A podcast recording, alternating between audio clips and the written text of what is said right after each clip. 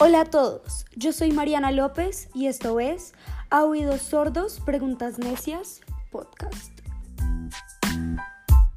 Hola a todos, bienvenidos a un nuevo episodio de este podcast.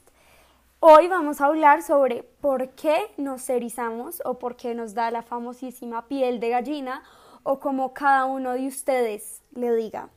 Esta sí es una pregunta un poco inusual, pero lo que pasa es que la famosísima piel de gallina ocurre por un reflejo.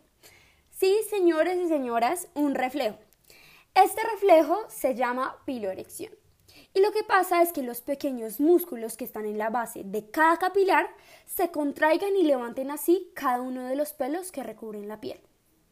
Al mismo tiempo, se dilatan levemente los poros, lo que causa esa apariencia tan particular y genera esa sensación.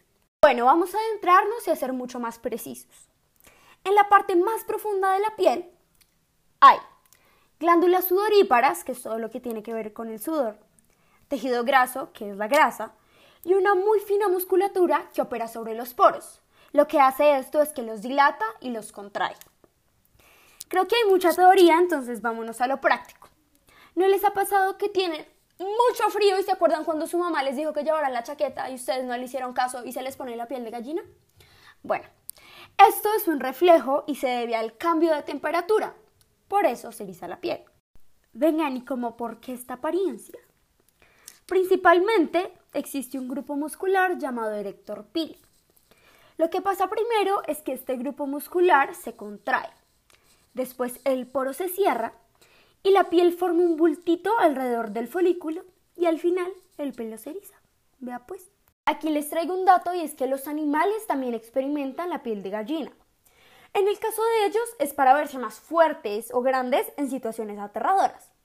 Los humanos también lo hacemos, pero de manera un poco diferente, lo cual explica por qué a algunas personas se les eriza la piel cuando sienten alguna música o experimentan emociones muy fuertes. Si una canción nos conmueve demasiado, se nos pone la piel de gallina. O por ejemplo, cuando sentimos terror, no solo los pelos se nos ponen de punta y de paso sentimos escalofríos. Pero miren que son tres situaciones bien distintas, pero producen el mismo efecto sobre nuestra piel. Todo esto pasa después de que reciben la orden del sistema nervioso. Y esta orden la producen estímulos muy distintos, como el frío, la emoción y el miedo, pero generan el mismo efecto y la misma sensación en todas las situaciones. ¿Qué tal eso? Ah? Para terminar, cada vez que se les ponga la piel de gallina, piensen bien rápido en por qué habrá sido. Y así podrán ver esos bultos y saber que su cuerpo se los mandó como reflejo. Y no se les olvide que a oídos sordos, preguntas Messi.